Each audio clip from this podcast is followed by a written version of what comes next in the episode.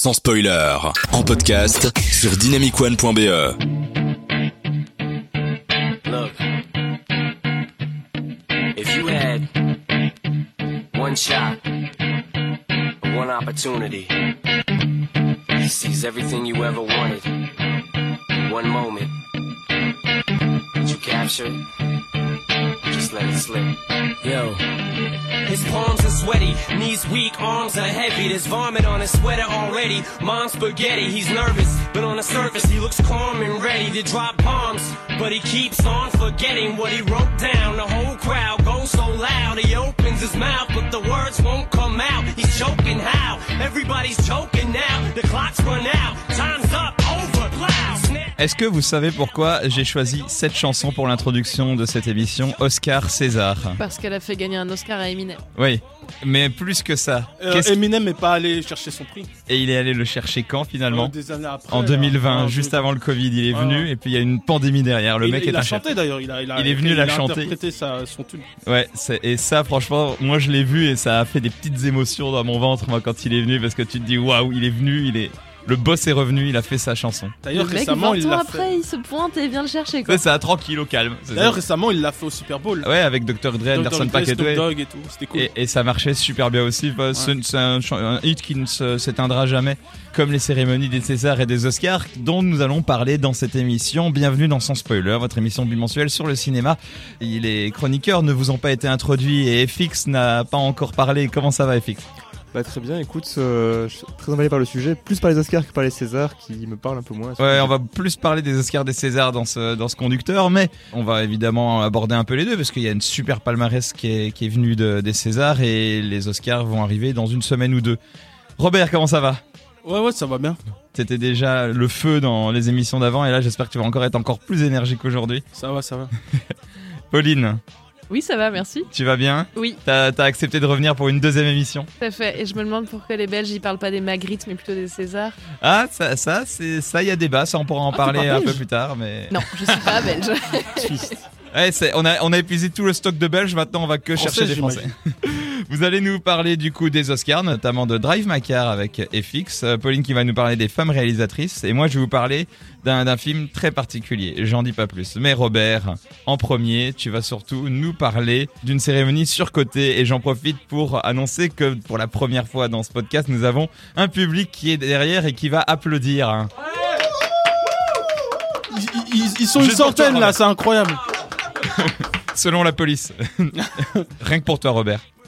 Bah moi je vais vous parler un peu des Oscars là, parce que la cérémonie approche à grands pas et euh, au moment de l'annonce des nominations, euh, j'ai vu qu'il y avait encore un certain enthousiasme euh, et des attentes autour euh, de cette cérémonie, alors que pour moi c'est une remise de prix qui s'est décrédibilisée plus d'une fois et je vais vous le démontrer en plusieurs points. Le premier, bah, c'est le cas Harvey Weinstein. Bien avant qu'on découvre que c'est un gros porc, Weinstein était connu pour être un producteur véreux, euh, plus homme d'affaires euh, que cinéphile, qui avait une énorme influence euh, à Hollywood, jusqu'à pouvoir oscariser des films des plus oubliables tels que Shakespeare in Love. Je sais pas si vous vous rappelez de ce film. Pas du tout. Avec Gwyneth Pla- Pla- Paltrow et, euh, et je sais plus qui. Ce film a gagné face à la ligne rouge de Malik quand même, Ouais, qui a plus marqué les esprits. euh, tu vois. Tu pointes déjà certaines injustices Ouais. des Oscars. Ouais. Enfin, ce film-là, euh, géré par euh, Harvey Weinstein, a notamment gagné euh, grâce au système du lobbying, rivalisant euh, avec euh, des campagnes présidentielles, euh, qui consiste à serrer des mains, faire du show sur les plateaux télé et à faire le tour des conférences euh, cire-pompe pour euh, amadouer euh, les votants. C'est le bise, ouais. Ouais. Deuxième point, la performance euh, d'acteur. Euh, ça m'énerve énormément euh, cette mode des performances qui règne à Hollywood depuis, je sais pas, 20-30 ans.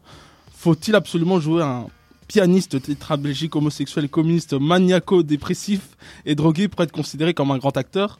Ah, il lâche toutes les cartouches là. Ouais. Jackpot total si le personnage a vraiment existé. D'ailleurs, si on observe les dernières nominations du meilleur acteur, il n'y a qu'un seul acteur nommé euh, qui joue un personnage fictif, Be- euh, Bern- euh, Bernadette. Non, ah non, Bénédicte, pardon. Euh, Sherlock, hein, on va l'appeler Sherlock, dans The Power of the, Do- of the Dog. Les autres acteurs sont tous dans des biopics. Dès qu'on essaie de jouer de façon un peu plus nuancée et subtile, on n'existe déjà plus pour les Oscars. Troisième point, j'ai remarqué qu'il y a une certaine récurrence dans les caractéristiques des films à Oscar. Un film, c'est souvent un film historique ou inspiré d'une histoire vraie. Un gros truc de 2h30 ou de 3h, ou sinon c'est pas du grand cinéma euh, pour eux. Tu, tu vas pas te faire des amis hein, Ouais, ouais, chronique. Euh, puis il faut un sujet profond et difficile, asséné avec pathos, c'est un zeste de bons sentiments, Euh, genre la guerre en Irak, euh, l'esclavage ou l'itinéraire. Non, j'allais faire une blague de mauvais goût, je vais m'arrêter là. On t'a pas forcé à faire cette chronique, Ouais, hein, je comprends pas. mais- Ou sinon une adaptation d'un best-seller, comme ça tu te tracasses pas trop euh, pour le scénario. Et pour finir, ça doit aussi puer l'académisme. Un semblant d'innovation de transgression ruinerait les chances d'accéder aux nominations. Quatrième point, la place des comédies. Pourquoi ce tel snobisme envers euh, les pures comédies? Euh, J'imagine que pour les votants, ça doit pas être du cinéma à prendre au sérieux. Cinquième point, le cinéma de genre inexistant. Euh, depuis sa création, les Oscars boudent avec un tel dédain le cinéma de genre et d'exploitation. De Carpenter à McTiernan, en passant par Peckinpah, De Palma et Sam Fuller, jusqu'à ce que la cérémonie reconnaisse le talent de Spielberg seulement en 1994, lorsqu'il s'éloigne de la SF et du fantastique, avec la liste de Schindler, plus calibrée pour l'Académie, semble-t-il. Il faut tout de même reconnaître qu'ils se sont rattrapés un peu à ce niveau-là en récompensant Les Seigneurs des Anneaux ou encore La Forme de l'eau euh, récemment. Sixième point, bah, le cas de James Gray. Je sais pas si vous connaissez James Gray. Ouais. Ouais, réalisateur euh, de La Nuit nous appartient. euh, Lost City euh, of Z. Ouais, Lost City of Z ou récemment là, le film SF avec Brad Pitt. Ouais, Astra, Ad Astra. Ouais, merci. Voilà encore un réalisateur encensé en Europe et qui laisse totalement indifférent les États-Unis et logiquement les Oscars avec James Gray fait partie de ces auteurs euh, américains très en marge du système hollywoodien qui énervent beaucoup la profession par leur culot artistique et leur indépendance. On aurait pu citer aussi euh, Jim Jarmusch euh, ou encore Abel Ferrara. Ça marche aussi pour les acteurs. hein. Je, je crois que Bouché- Buscemi, Buscemi merci. Et Donald Tellement de façons de prononcer Ouais, ce nom. et Donald de Sutherland euh, n'ont jamais été nominés alors que c'est pourtant des grands acteurs. Euh, septième cas, euh, septième point, le cas euh, Steven, Steve McQueen, pas Steve McQueen l'acteur, hein. Le réalisateur, le ouais. réalisateur de, enfin voilà, je vais vous en De parler, Shame, de, ouais. euh, c'est marrant que des réalisateurs assez radicaux, mais célébrés comme euh, donc Steve McQueen qui a fait Hunger et Shame, se sont fait remarquer par les Oscars dès qu'ils se, dès qu'ils se lancent dans du cinéma un peu plus académique. Euh, J'aurais pu citer aussi Gus Van Sant, Parce qu'il a eu Ouais, le- qu'il a eu, l'Oscar euh, pour Trailers Slave, euh, ouais. euh, radicalement différent de ses premiers films. qui est très film à Oscar. Ouais, ouais, très film à Oscar, très, très calibré. J'aurais pu aussi citer Gus Van Sant, qui est complètement ignoré par les Oscars quand il réalise un film comme Elephant, un film très exigeant et très hauteur et tout. Mais il est encensé par contre pour euh, euh, Will Hunting, le film Ouais. avec euh, Matt Damon là, Mhm. ou encore Milk, là, le biopic euh, avec euh, Sean Penn. Ouais. Ouais, parce que c'est là justement, Ouais, encore une fois, c'est beaucoup plus calibré. Ouais, ils se sont réveillés lisse. trop tard, quoi. c'est- Non, c'est juste que c'est il- il- après il réalise des films qui sont qui sont plus abordables pour pour la cérémonie quoi. Je sais un exemple qui va dans ton sens, c'est Hitchcock qui a gagné l'Oscar du meilleur film pour Rebecca, dont personne ne se Ah rappelle, ouais. en 49, qui est son film le plus académique possible. Ah ouais. Super plat, euh, Ah, et qui est pas du tout un thriller, un, un film de suspense. Ouais, ouais, euh. Mais il en a eu un. Mais Il y en a eu qui un, en mais ont jamais film eu. qui ressemble pas du tout à Hitchcock en fait. Kubrick n'en a jamais eu, je crois. Non, exactement. Ouais, euh, enfin il a eu un Oscar pour euh, les effets spéciaux pour 2001. Voilà. Ouais. Euh, huitième point, les votants. Euh, assez vieillissants, blancs et masculins, qui sont pas du tout représentatifs de la population américaine ou même du milieu de la critique. Euh, ça, commence lentement à changer, cela dit. Et j'ai aussi un peu de mal à l'idée que la majorité des votants soient des acteurs, en général moins cinéphiles que les autres corps euh, de métier à Hollywood. Neuvième point, les jeunes espoirs. Rando au César ce qui est au César. En effet, les récompenses françaises ont au moins le mérite de mettre en avant le jeune cinéma, autant à travers les acteurs que les réalisateurs. Faudrait euh, bah, que les Oscars songent à créer des catégories à espoir, euh, car tout un pan du cinéma moderne est délaissé par cette cérémonie, et c'est bien dommage.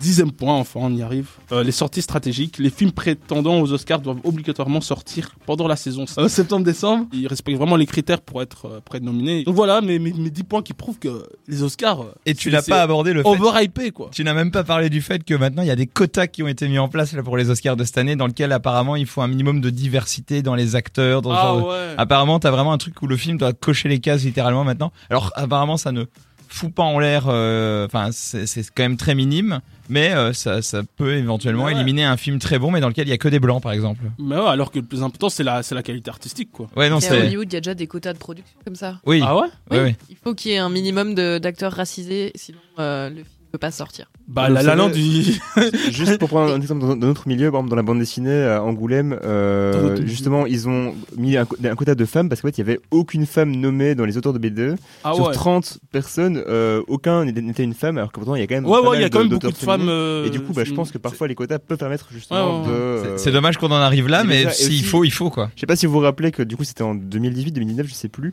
Euh, Il y avait eu une polémique justement parce qu'il y avait aucun acteur noir qui avait été euh, nommé euh, à la Ah. cérémonie et du coup l'année d'après Moonlight a gagné Ah, où c'était que ouais. des acteurs noirs. Et ils Ouais, avaient donc mis- c'était une réponse un très très bon film. Land. Ouais, ouais, c'était. Ouais, mais la moitié des films, c'était des films avec des acteurs noirs. T'as l'impression qu'ils ont voulu Ah ouais, rattraper. ouais, genre, ils ont, ouais, ils non, ont fait une réponse un peu maladroite, toi. La, la, Ouais, c'est maladroit. juste après, toi, c'est un peu. c'est- un peu maladroit. Mais après, les Oscars, c'est tellement une énorme cérémonie avec un rayonnement international qu'ils ont une sorte de pression par rapport à ça. Moi, j'aurais tendance à penser que les Césars et même les Magritte, ils ont tellement pas cette pression-là que du coup, ils, ils, et- et ils ont peut-être aussi moins de films, tout simplement. Donc, du coup, Ah ouais. ils sont obligés, euh, je veux dire, le cinéma belge, j'ai l'impression, ils puissent dans ce qu'ils ont et, du en coup, plus, ouais. plus de diversité et En- plus de, de, de, de variété que. En plus, que moi j'ai le- toujours pensé que les, les, séries, les remises de prix, c'est les- le symptôme. Le plus, enfin, il faut alors euh, s'occuper le problème dans, dans, dans, le, enfin, dans la source, quoi.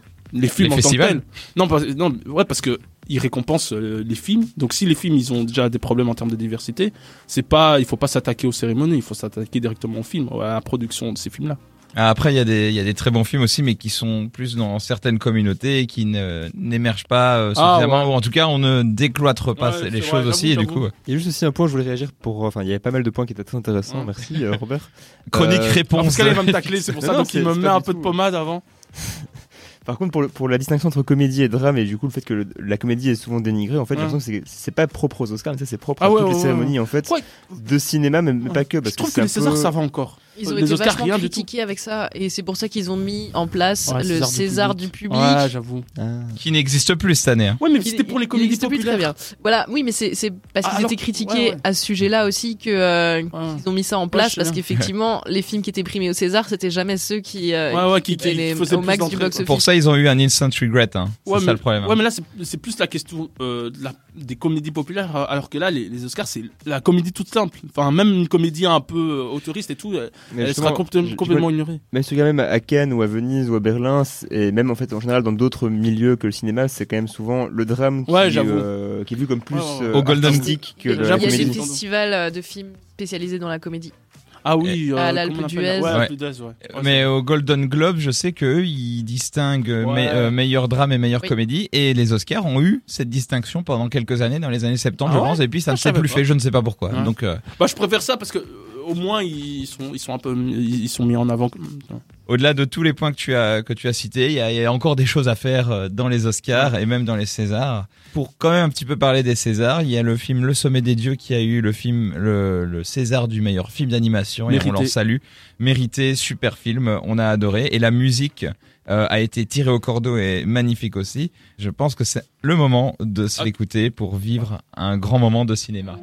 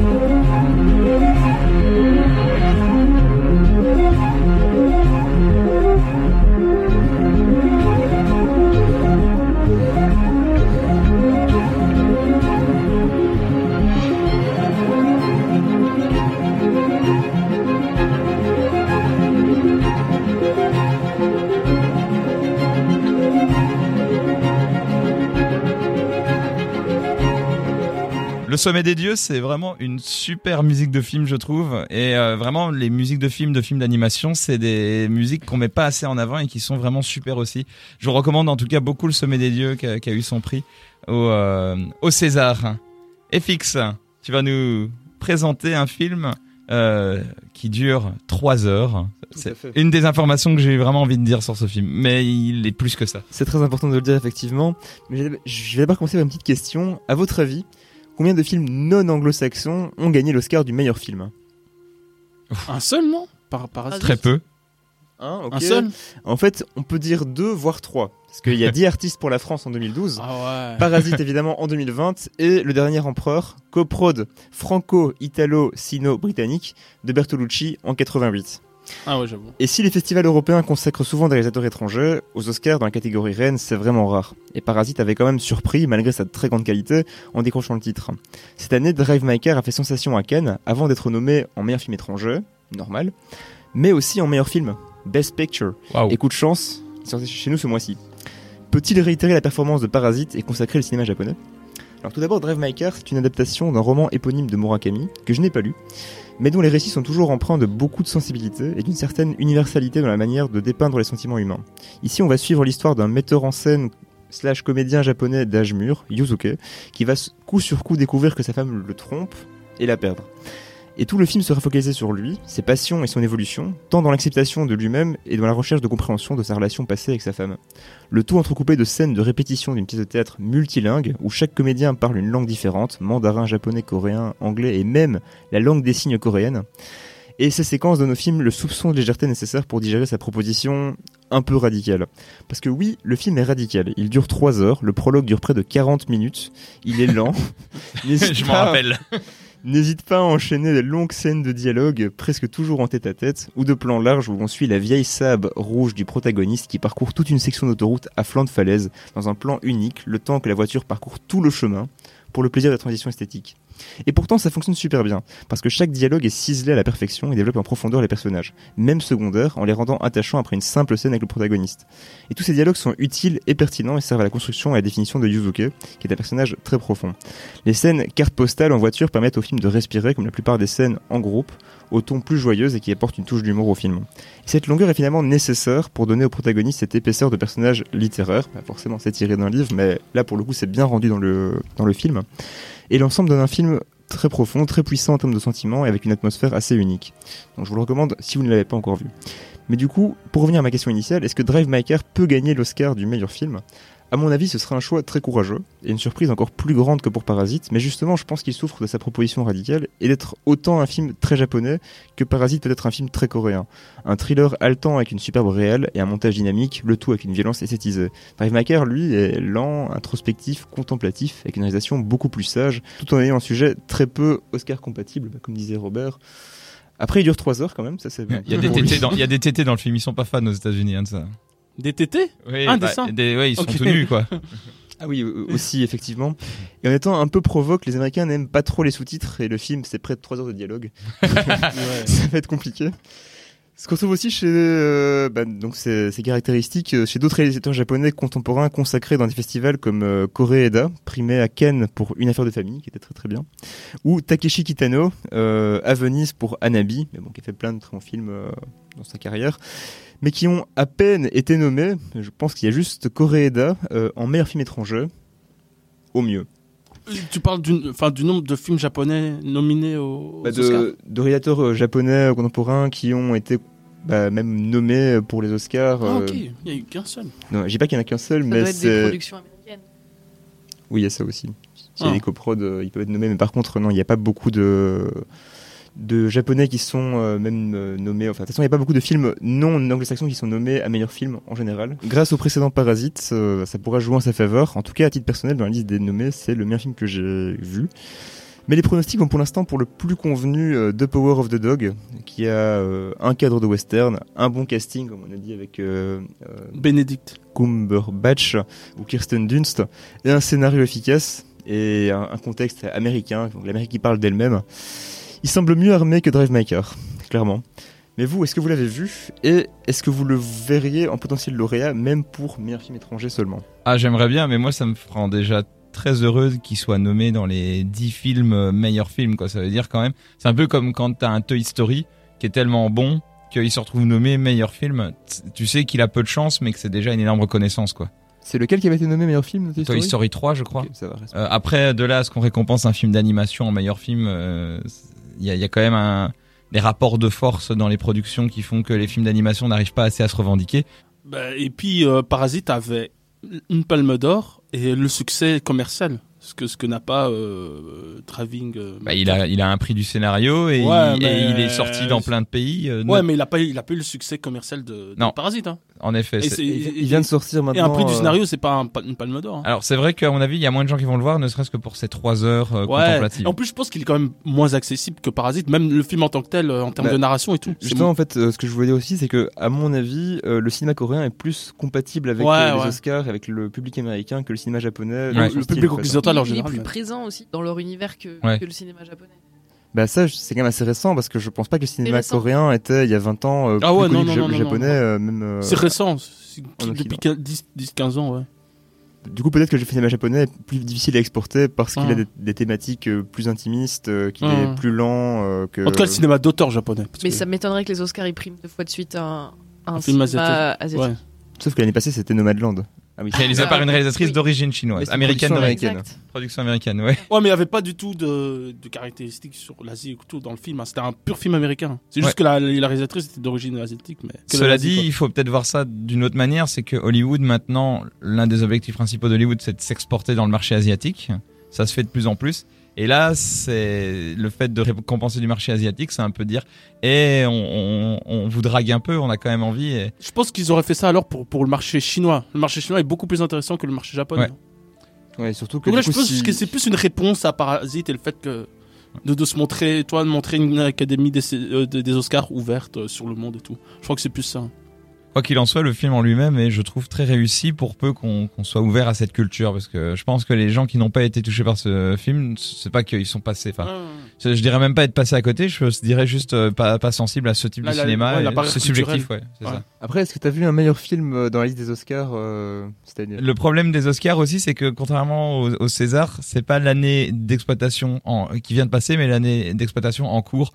Donc les films sont en général encore pas sortis en Belgique, même Ouais, des ouais, fois. ouais. Et puis euh, ouais, euh, Power of the Dog et tout, je dois rattraper. Belfast, je l'ai pas encore vu. Donc ouais, c'est tout des films. euh, mais, mais du coup, c'est bien parce que quand t'entends le parrain, tu fais ah, bah, je vais aller les rattraper. Ils sortent la semaine prochaine. Donc euh, C'est vrai, c'est vrai que c'est une bonne promo. hein. J'ai quand même vérifié, il y avait au moins la moitié des films qui étaient déjà sortis euh, Ouais, mais- en Belgique. Hein. Grâce au streaming par rapport aux années d'avant, on avait beaucoup plus de films de la liste euh, des, des nommés qui étaient accessibles avant la cérémonie que, que d'habitude. Mhm.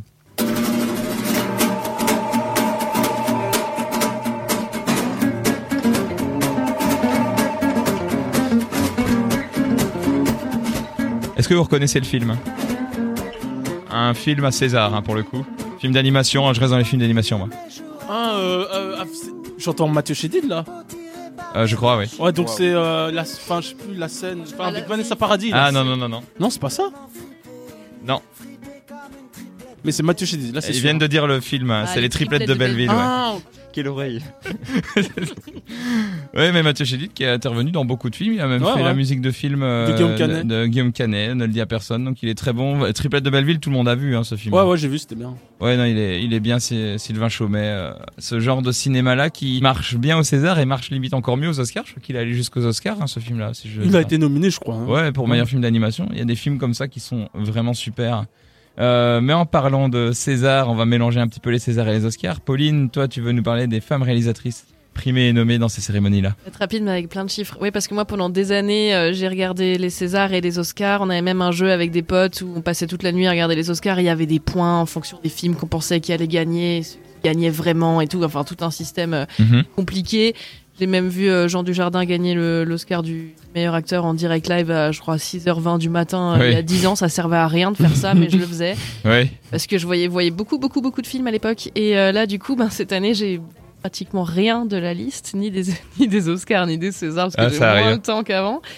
Et euh, du coup, j'ai décidé de, de défendre mon bout de gras et puis vous parler effectivement euh, des, des femmes qui sont primées dans les cérémonies autrement qu'en tant qu'actrices, déjà. Donc, c'est pas une grande nouvelle. hein. Le cinéma, c'est ultra dominé par les hommes. Vous allez me dire, oui, mais euh, une caméra, c'est lourd. Sauf qu'un réalisateur, ça tire rarement la caméra, on va, on va quand même euh, le préciser. Et est-ce que vous savez déjà, première question, combien de femmes ont gagné l'Oscar du meilleur film depuis la création des Oscars en 1929 Une. Meilleur film ou de la. de, Du meilleur Ah, film. ok. Trois. Une. Non, Ah oui, sont- Catherine Bigelow, non Eh oui, Ouais, ouais, bien Catherine joué. Elles sont ouais. effectivement deux. Catherine Ah Bigelow pour vrai. euh, Des mineurs en 2010. Avant 2010, rien, personne, Ah. Walou.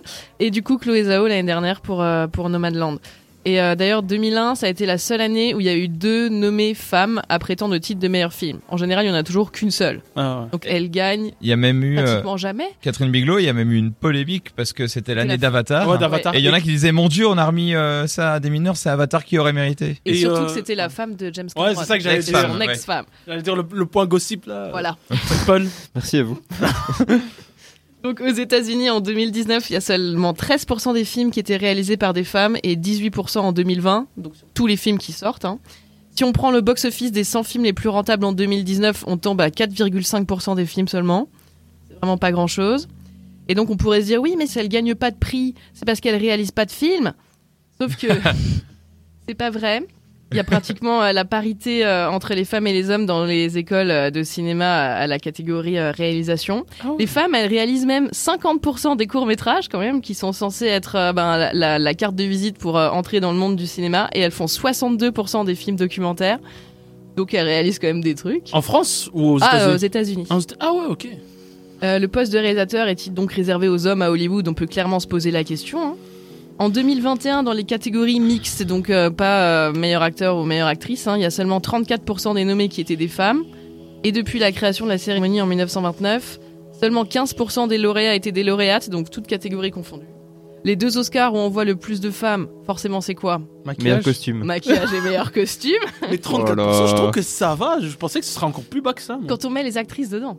Ah, ok. Ah, Oui, mais bon, quand on enlève, ça doit être. Oh là, ça doit il y a autant d'acteurs que d'actrices qui ont un prix, oui, bah oui. Alors même hein, si elle gagne euh, ces Oscars-là de meilleur costume et meilleur maquillage, on rappellera quand même que les plus grands designers et les plus grands coiffeurs, ce sont des hommes.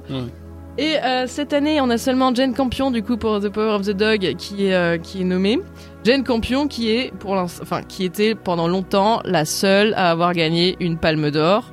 Depuis, on a eu quand même Julia Ducournau avec Titane. Du coup, Je me C'est- permets. C'est moi la Ouais. deuxième c'est seulement la deuxième. Wow. Est-ce que ça voudrait dire que par consensualité, on, la, on lui donne l'Oscar euh, de meilleure réalisatrice parce que c'est une femme? Dans le sens où il y en a qui vont peut-être le faire en mode Ah, comme c'est la seule femme qui est nommée, on va lui remettre. Non, parce qu'il y a eu d'autres années où il y avait Ouais, une voilà. seule femme nommée, Sofia Coppola. Elle a été nommée plusieurs fois, elle a jamais rien eu. Ouais. Elle l'a jamais gagné, donc ça arrive. Je pense que- qu'elle a gagné euh, un Lion d'Or à Venise Coppola. Elle a gagné un un Lion d'Or à Venise, en mais aucun Oscar.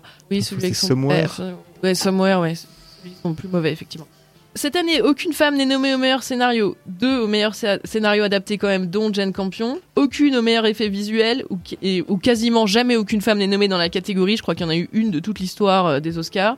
Aucune en meilleure musique originale, où personne n'est jamais nommé non plus. Une au meilleur décor, aucune en meilleure photographie. De toute façon, directeur de la photographie, il n'y a que 5% des femmes qui le sont. Maintenant, on peut se demander, tiens, est-ce que les Césars, ils font mieux? La réponse est non. Ah ouais, ok. Même si les, les Césars, ça existe depuis moins longtemps que les Oscars, hein, ça existe depuis 1976. Ne parlons que pas vous- des Magritte. Voilà. Est-ce que vous savez combien de femmes ont remporté le César du meilleur réalisateur? Pas meilleur film, meilleur réalisateur. Je sais pas. 2, 3 Zéro? Pas zéro, pas trois, quatre? Hein Ah, Une. ah ouais, une seule seulement, ok. Ouais, et ça remonte parce que c'était en 2000 et c'était Tony Marshall pour euh, Vénus Beauté. Ouf. Euh, Un peu une comédie quand même en plus à l'époque. Les femmes sont représentées que dans pas. 10% des nommés dans cette catégorie. Il y a, on sait bien sûr qu'il y a Céline Sciamma qui essaye de gagner quelque chose depuis plusieurs années, mais on lui a encore pas donné. Oui. César du meilleur film. Combien de femmes ont eu un César du meilleur film? C'est pas la même chose que César du On meilleur n'avait pas dit deux à réalisateur. l'instant Hein? On n'avait pas dit deux Un peu mieux qu'aux Oscars. Quatre. Pardon. 4. Exact. Mon Dieu Colin Serrault pour Trois hommes et un couffin en 86. Tony Marshall qui a eu et meilleur réalisateur et meilleur film pour Vénus Beauté. Agnès Jaoui pour Le goût des autres en 2001.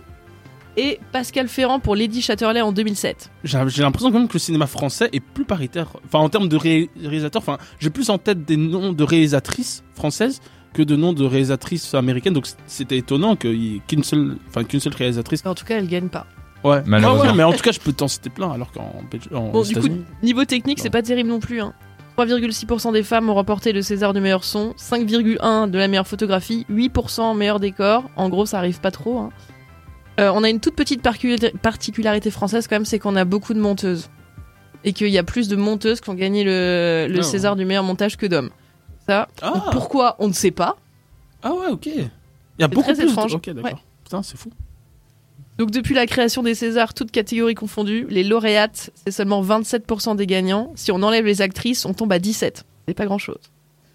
Et du coup, on peut se demander où sont les femmes dans le cinéma français, parce que c'est comme aux États-Unis. hein. Il y a 55% d'étudiantes dans euh, Ça, les, les écoles de cinéma et 44% des diplômés en réalisation en France hein, sont des femmes. Qu'est-ce qu'elles foutent, vu qu'apparemment elles ne réalisent rien. Franchement, c'est fou. Alors bien sûr, elles sont surreprésentées en tant que costumières et, et maquilleuses, mais bon, visiblement en technique, euh, pas tant que ça. Puis euh, on va quand même rappeler qu'elles sont payées environ 41% de moins que les hommes dans l'industrie. C'est quand même beaucoup. C'est pas un des secteurs où il y a la plus grosse différence du coup, parce que ça me semble euh, C'est énorme. énorme. Act- enfin, tout, moins payé, tout le monde. Alors on peut se demander, si, comme toi tu le disais Robert, si c'est pas la faute au cinéma aussi lui-même. Parce que euh, dans les films, il y a seulement 37% des personnages principaux qui sont des femmes, c'est même pas la moitié. hein. Et dans le cinéma américain, Ouais, ça doit être encore pire. Ça. Les femmes, elles occupent dans les films cinq métiers. En principe, principalement. Lesquels, à votre avis Prostituée? Tiens, il n'y a pas prostituée dans la Ah, liste. ouais, non, mais ça aurait pu. Réceptionniste Oui, Technicienne de surface. secrétaire, Euh, par... serveuse. Ah ouais, ouais. Oui. Euh... euh, dans le médical, enfin infirmière ou non? Infirmière. Ah ouais. Non, pas, pas technicienne, de, donc balayeuse, genre de. Non. Caissière? Caissière. Ah, putain. Et il reste encore professeur. Ah, prof. Mais voilà, sinon vous avez toute la liste. Waouh. Elles sont pas euh, caméraman, euh, preneuse de son, monteuse, euh, ni même pilote. Et est-ce que vous savez ce que c'est que le test de Bechdel? Ouais, je connais. Si on voit si dans un film, il y a un dialogue entre deux personnages féminins qui ne parlent pas d'un homme. Et encore, Et donc on connaît le- leur prénom, c'est ça hein? C'est Ah ça. oui, Il y a trois prénom. critères. Hum. pour que euh, le film y passe le test, c'est qu'il doit y avoir au moins deux femmes dont on, qui ont un prénom, hein, donc qui ont une Mhm. identité. Elles doivent parler entre elles et elles doivent parler d'entre elles d'autre chose qu'un homme. Il n'y a pas la moitié des films qui y arrivent. Ah ouais, c'est fou ça. On s'en rend pas compte, mais c'est le cas. Je joue à ce jeu sur le prochain film que je regarde. Parce qu'en 2019, il y avait une étude euh, qui avait été lancée qui a testé 4000 films et euh, 52% échouent à ce test. Parité? Non. Je- Donc voilà, en conclusion, c'est difficile d'imprégner dans l'imaginaire collectif que les femmes, elles peuvent euh, servir à autre chose que d'être amoureuses ou serveuses. On voit une légère amélioration quand même. Oui, mais c'est pas suffisant. Et c'est pas suffisant. Je pense que c'est pas suffisant et Fix ce sera d'accord. Euh, oui, clairement. Euh, moi, en fait, j'ai un peu du mal à comprendre les raisons. Parce que tu- ça, c'est justement, ça, pour qu'il y ait une telle disparité par rapport au- aux chiffres à la base des personnes qui sont intéressées pour travailler dans le cinéma. Ça, parce que souvent, c'est la question qu'on se pose. On se dit, bon, bah, s'il n'y a pas de réalisatrice, c'est qu'elles n'ont pas envie de faire ce métier. Mais c'est faux. C'est la moitié des. Enfin, c'est- il y a la parité dans les écoles. Ça, c'est fou. C'est qu'il y a un autre problème quelque part. C'est pas qu'on n'a pas envie de faire ça. Est-ce que, du coup, il y a déjà une corrélation qui a été faite pour montrer que, du coup, que les, en, en termes de, de review, il y avait euh, quand même des, femmes qui, euh, qui avaient des, des bonnes reviews, mais qui n'a- n'avaient pas de prix ou enfin, quelque chose qui pour montrer une- c'est pas lié à la qualité, en fait, justement, c'est ça que je veux dire. Qu'il n'y avait pas de. Bah, de toute façon, un, un film fait par une femme, il va être, euh, il va être considéré comme étant un cinéma de femmes, donc il va, il va concerner que les femmes, Ça, et du coup, ben, forcément, au box-office, euh, il va être, euh, enfin, il va être moins distribué parce qu'on va penser que c'est un cinéma de niche, alors que les Mais- femmes, c'est quand même 50% de la population. Mais par exemple, le, le bon exemple, c'est Catherine Bigelow qui fait vraiment un cinéma d'action pur. Et, les- et- et les journalistes essaient toujours de trouver un sous-texte féministe et tout, euh, juste parce que la réalisatrice est une femme, quoi. Alors qu'elle fait des films d'action Oui, comme, que- comme pourrait faire un mec. Mais on va lui dire aussi qu'elle a eu euh, l'opportunité de faire ces films-là parce qu'elle a été mariée à James Ah, oh Cameron. là, ça c'est horrible ça. Ah oui. Ah ouais. Et peut-être que ça a été plus facile pour elle grâce à ça. Le plus important, c'est de continuer à discuter de ce sujet-là et surtout que ça s'applique et pas juste en parler et pas juste dire il faudrait plus de femmes. Il faut qu'il y ait vraiment plus de femmes.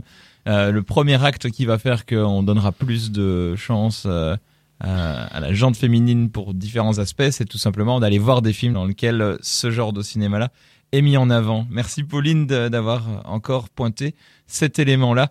Euh, dans les films qui sont aux Oscars et aux Césars, j'ai regardé un petit peu qu'est-ce qu'il y avait d'atypique et tout, et surtout j'ai regardé les musiques de films, vu que c'est quand même que comme ça que je vais pouvoir vous, vous faire entendre des choses cette fois-ci. Et j'ai remarqué qu'il y a euh, quelques euh, musiques de films qui m'ont beaucoup touché. Il y a des films comme ça en tête qui vous viennent tout de suite euh, pêle-mêle euh, en tête? Il y a Hans Zimmer et Alexandre Desplat qui gagnent en général. Ouais, Ouais, qui sont gagnent chaque année, quoi. Ouais. Ouais, tous les deux ans, ils sont, ils sont aux Oscars ou aux Césars. Et puis il y en a qui ne viennent qu'une seule fois et Titanic. qui se font remarquer direct, euh, qui sont euh, A.R. Rahman qui vient pour faire la musique de Slumdog Millionaire avec son, Ah musique J.O. qui- Incroyable ça. Bon, elle a été reprise par les Pussycat Dolls certes, mais en attendant, la musique d'origine est quand même vraiment super. Euh,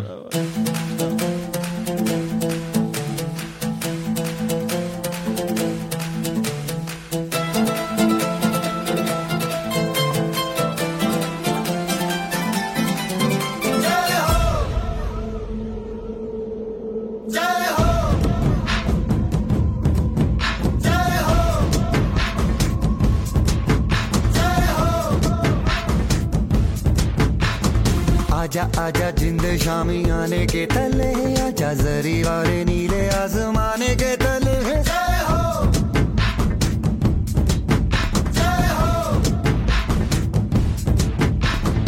आजा आजा, जिंद शामी आने के तले आजा जरी वाले नीले आजमाने के तले है।